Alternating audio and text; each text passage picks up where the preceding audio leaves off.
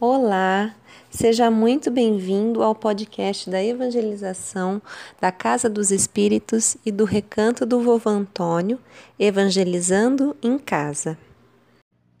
Este é o episódio 9 da série Histórias que Jesus Contou. A parábola do fariseu e do publicano.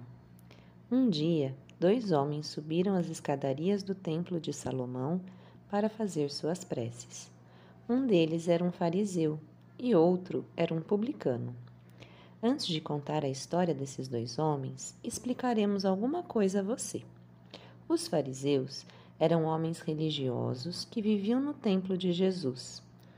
Eram muito orgulhosos e se consideravam perfeitos por cumprirem as determinações da sua religião. Gostavam de discutir sobre assuntos espirituais Consideravam suas interpretações como as únicas certas.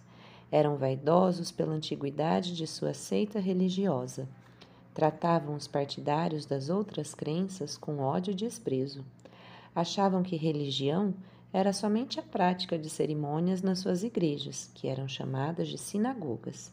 Templo só havia um, o de Salomão, em Jerusalém. Eram quase sempre cheios de vícios e erros, mas fingiam por palavras e atitudes que eram corretos e santos.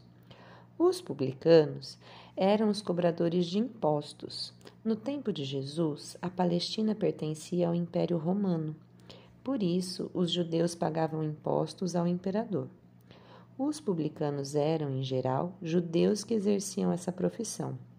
Cobravam impostos de seus compatriotas em favor do Império de Roma. Aproveitavam-se muitas vezes da sua função para impor multas desonestas roubando o povo. Por isso, eram geralmente odiados e tidos como ladrões. Bom, voltemos agora à nossa história. Um fariseu e um publicano subiram ao templo para orar. O fariseu fazia sua oração dizendo: Ó oh, meu Deus, eu te agradeço muito, porque não sou semelhante aos outros homens que são ladrões e injustos. Agradeço-te, porque não sou como este publicano indigno que está ali adiante.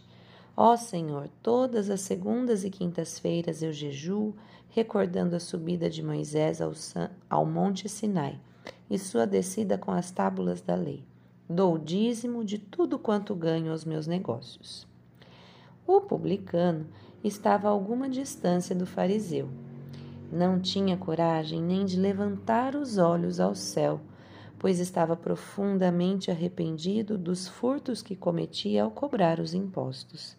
Também orava, mas sua prece era muito diferente da oração do fariseu orgulhoso.